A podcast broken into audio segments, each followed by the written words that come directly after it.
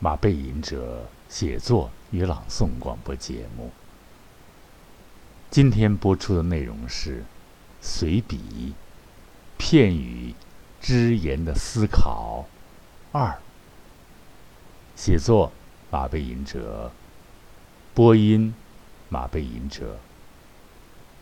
随笔、只言、片语的思考。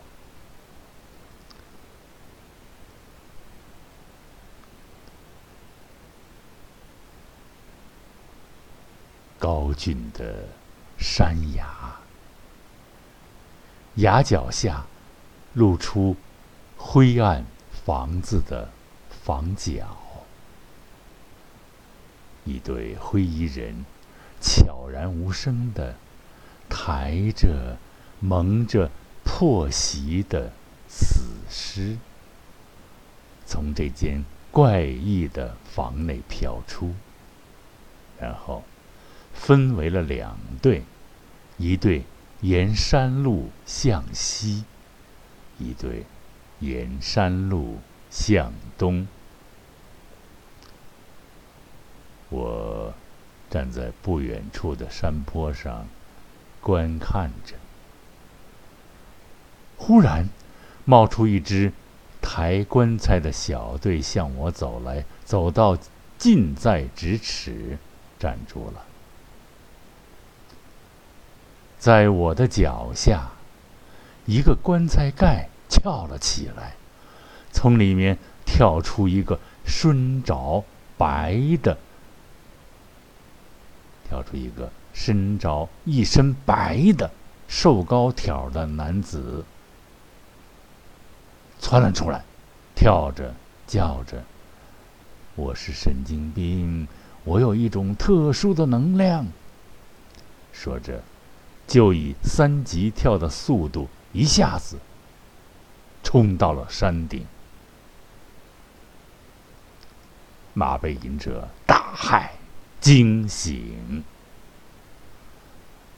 当然，这是一个梦，梦。后来我就想啊，精神疾病与死亡，是不是一种并列关系？是不是一种对等的关系呢？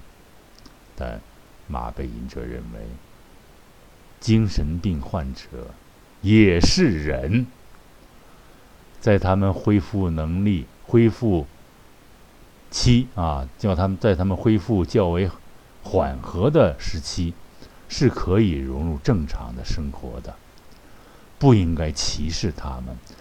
还应该尊重他们的才华和能力的，啊，像这样的艺艺术家很多就不举了啊。这梦很怪，后来我想思考来思考去，觉得很快，啊，然后这个我就想是什么？原因造成这样的一个怪异的一个梦啊，啊，死亡、精神疾病对等起来，我是非常恐怖的对这个梦啊。当然有更深真实的、深刻的现实存在的原因，但是呢，这是刑警的告诉我们，不要不尊重这种精神疾患的病人啊。他们有这个，这个非非常爆发期很非常病的厉害的时候，也有这个缓和期，就是平静下来了，恢复了啊，可以按按正常人生活、工作、学习、劳动啊，应该给人家一个封闭的，应该是给人家不封闭的一个地方啊。现在这个有某某某家。也更有甚者，就全部封闭起来，不让家属探望了啊！我就不具体指了。这样，我就想了很多。于是我想到这个，咱们这个精神分析的鼻祖啊，弗洛伊德，他就说啊，梦啊啊，可能三种来源。他也许是在白天激受到激动。不过却因外在理由无法满足，这是一个说法啊，很有意思。因此，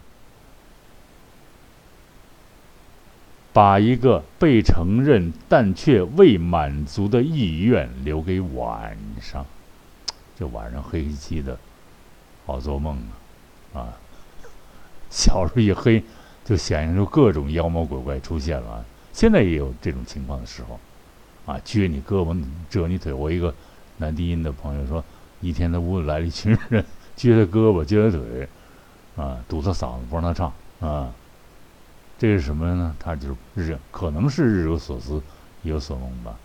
他那个独唱环节，被某某某某某某啊，专业人士给指正了以后，就给人家，本来他是很好的一个条件的一个男低。结果给人指正的，跟人干下去了啊！所以他这个这个梦，他不是平白无故吧？应该这么说一说啊，慢慢来啊。他也许第二，他也许源于白天，但却遭受排斥，因此留给夜间的，是一个不满足而又而且被潜意的愿望啊。潜在的潜意压抑的一类愿望。第三，也许和白天全然无关，它是一些受到潜意，而且只有在夜间才活动的愿望。第一种愿望起源于潜意识，第二种愿望从意识中被赶到潜意识中去，第三种愿望。冲动无法突破潜意识的系统，很玄妙，很有意思啊。对于梦的解析，嗯，我现在煞有介事在翻，翻了半天也看不懂，但是慢慢的也在领悟到一些东西，也感触到一些东西。是愿望达成吗？啊，曲折来讲，应该是应该是是这样的吧。啊，中中国古代对梦非常迷信的啊，各种各样托梦啊，托了梦以后就要有各种各样的行动啊。但是后来我就想啊，这到底是什么什么一种人他会做梦？动物会不会做梦呢？啊，据研究动物的那科学家来看，动物也有表情，脑电图也很复杂的，它是不是也在做梦？它就是。没有语言来表达罢了吧？其实心理学啊，从广义的心理学来讲，这个梦啊，呃，是没有任何意义啊。它就是脑子思维一种一种放松下来一种活动，进入深层睡眠的一种活动。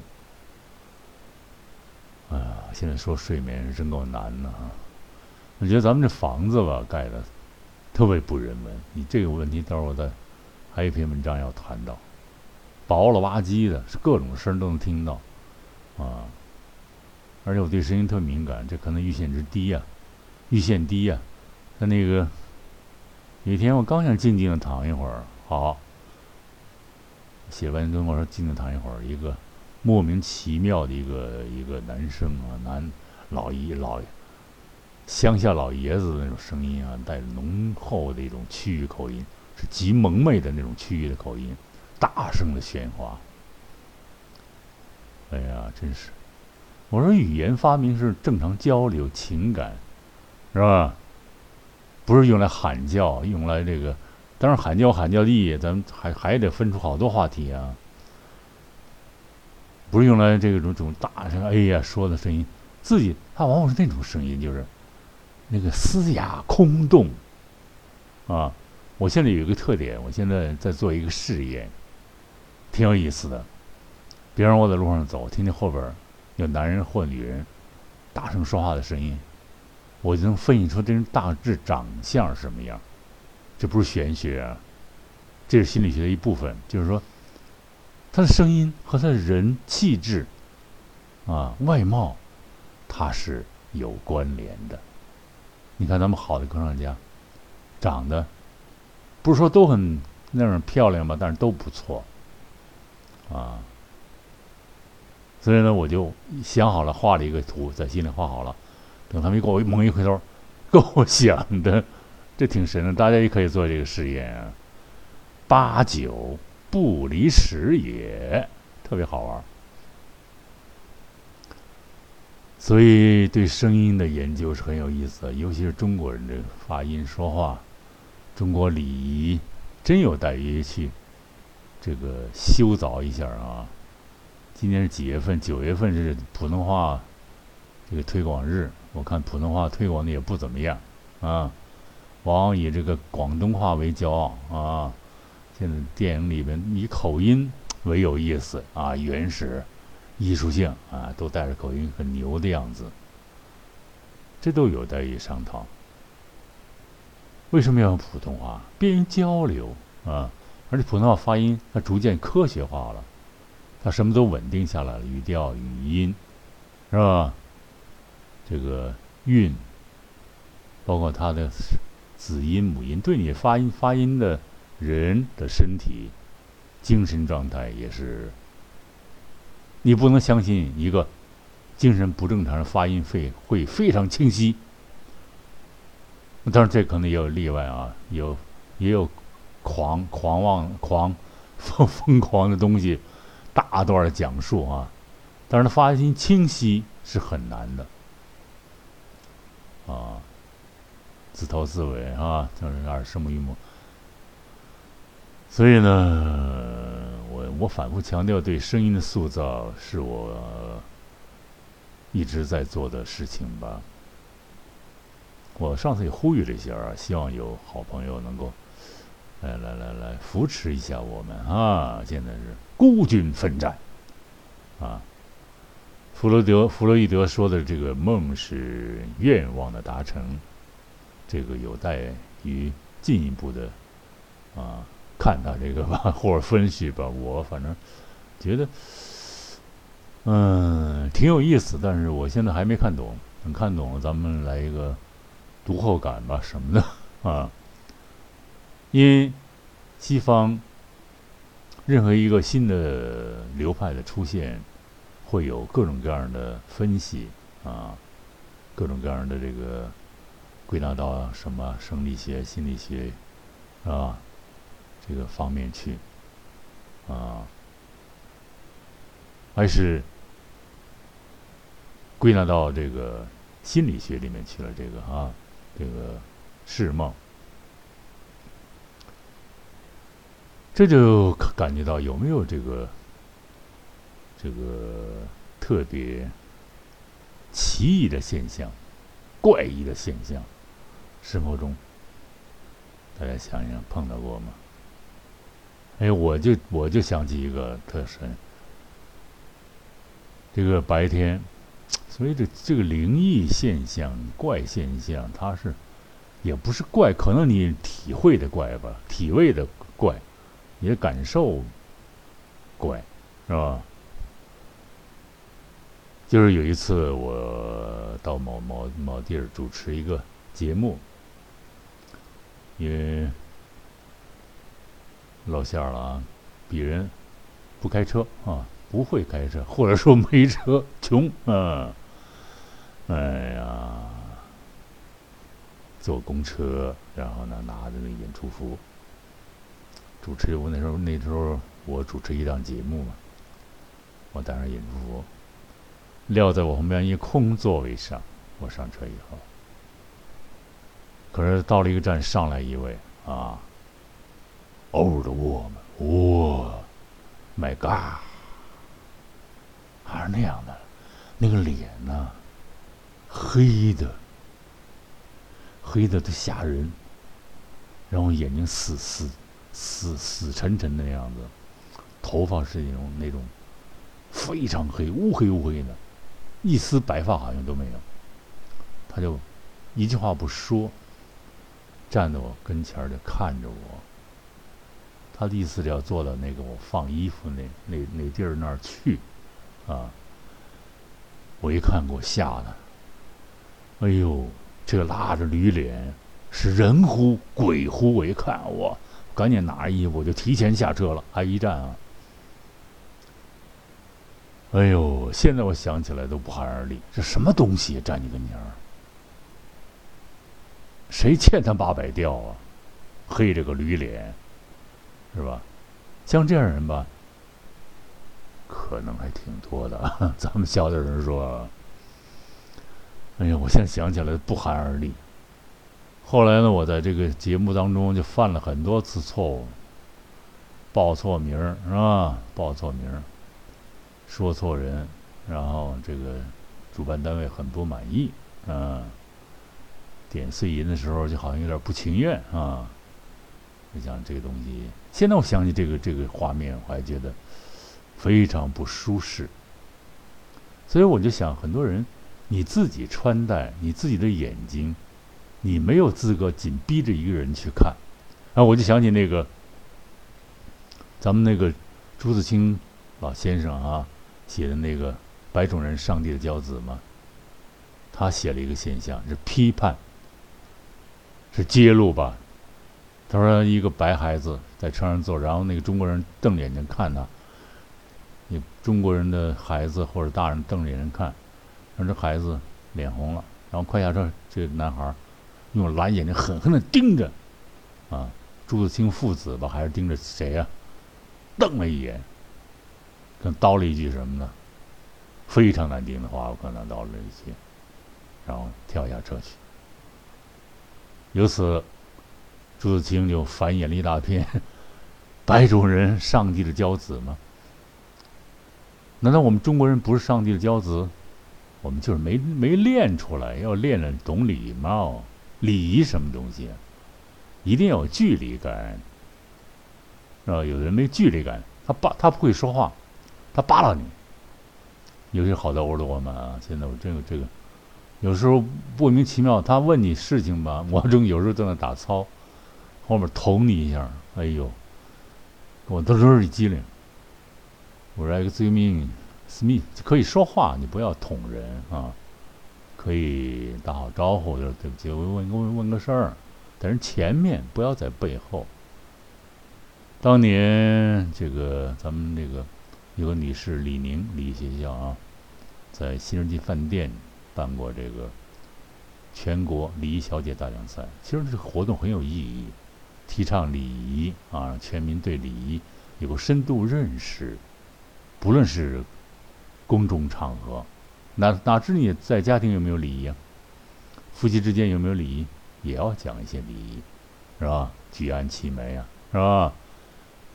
所以这些小事情反映了一个民族素质。礼仪是一个文化的一种标志，啊，一种标识。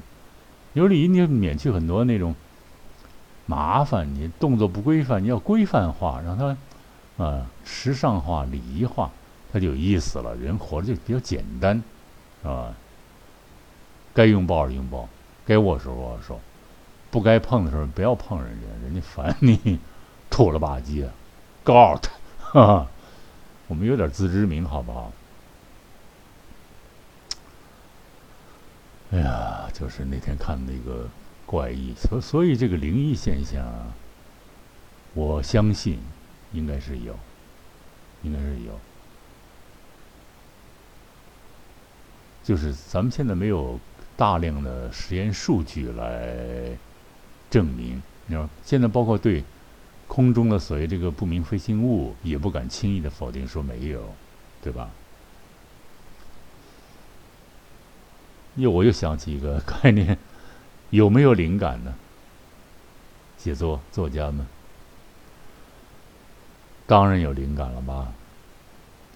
我就感觉到好多好多事情是挺神的。有时候吧，睡觉睡得他们挺香的啊，睡得正香呢。突然冒出几个非常优美的句子来。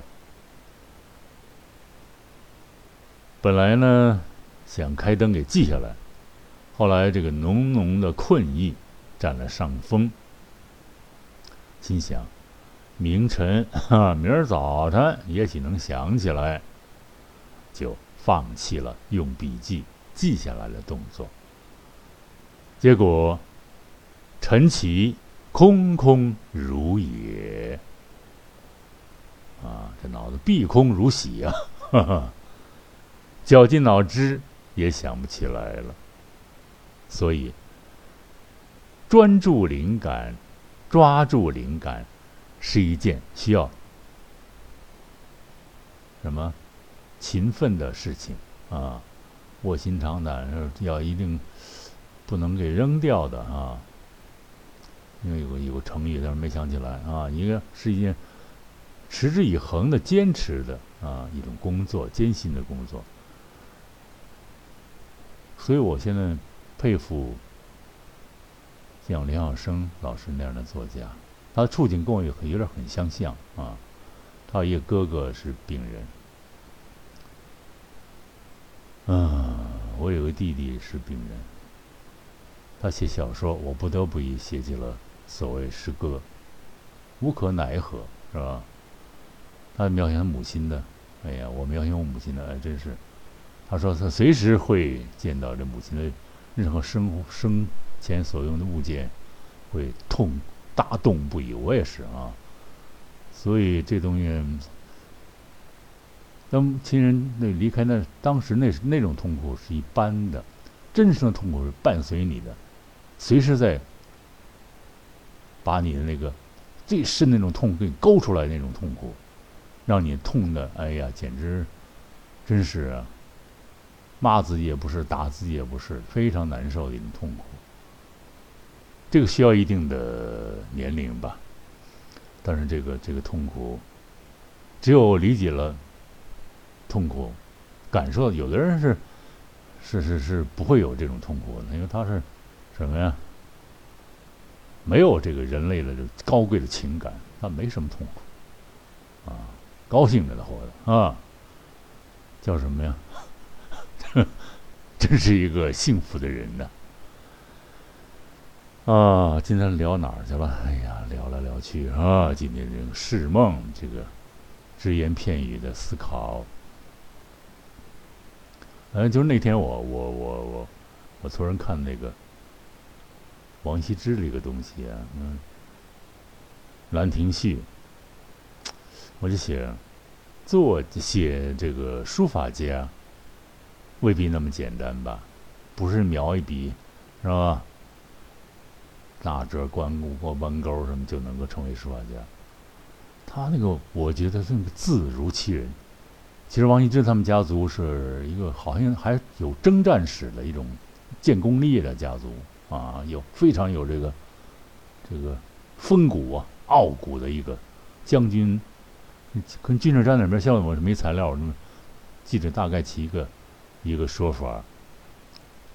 然后他是写字是非常的刻苦啊，说是是王翦之王羲之把那池子都染染染染染染黑了啊，其实这不难做到，哈哈，墨。染胡都能染黑了啊！但是说明他刻苦，字如其人呢，风骨傲骨啊，历历在目。我们现在很多自称的，我见过很多啊，见过若干位，写的字很漂亮，飘飘然，忽忽然，嗯，没魂儿，没有灵魂，没有那个风骨在里边。他能写出个表面现象，是吧？表面的东西，谁都会学。真实的东西，每个字儿一笔那儿在那儿摆着，可是有的人写出来，你就感觉他是个活的，一个深刻的灵魂在那瞪着啊，瞪眼看着你，就这个字儿爱不释手。我见过这些所谓自称是书法家的，见过好几个，呃，做人严谨说来还做不到那么。纯粹吧，因为书法家他真正书法家他是是历史性造成的，不是说我一定练好字儿，字儿是练不出来的啊。毛主席的字儿谁能模仿得了啊？那种那种穿透天地的狂草，他是军事家的伟大军事艺术家的雄才大略，加上啊这种非常。高贵的那种情操，才能出现那种字体，啊，不是简单说字如其人，不是那么简单，有博大的一个东西在支撑着这个字。后来我就这个像好的书法家，他字之间他有一种紧迫感，有一种啊互相鼓励的那种那种那痕迹在里边啊，或者是那种飘逸的那种互相激励的痕迹在里边啊，紧迫感。后来我我就总结了几个字儿，说学写大字要先做人。好，尊敬的听众朋友们，马背吟者写作与朗诵广播节目今天就播送到这里了，在这里。再一次的感谢广大尊贵的喜马拉雅的朋友和可爱的听众朋友们，马背吟者向大家问好了。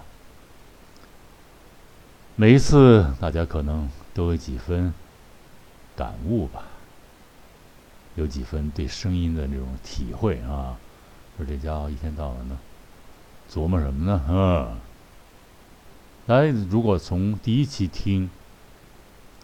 第一期我播的是这个，最早我播了这个，我有一本普希金的一个一个一个简介的一本书，很怪，什么时候得到的我不知道，现在是见不到了。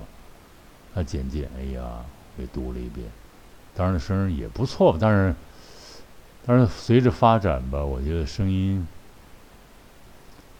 而且我想现就是我们中国人播音和说话应该不要距离太远啊。现在所谓过去有所谓广播学院，现在所谓改成成了成人大学了。当然不乏有好老师，但是有一个问题就是，我一播音了就要变味儿啊，能不能再和生活有点接近一点的？你看外国人、外国的西方的一些主持人啊，就是很轻松的，他即使他播新闻，他也不是绷着个脸那种。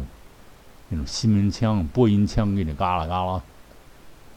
当然，这是历史遗存造成的，历史在进步，所以更要人文化、贴近生活，啊，让大家觉得是我们自己的新闻，而不是别人在说新闻，啊，这是我一管之见，可能也有他的以偏概全的东西哈。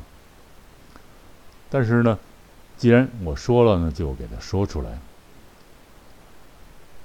哎呀，大家每次能听到马背吟者发自内心声音，那么好吧，朋友们，咱们下一次广播节目再欢聚吧，再会啊。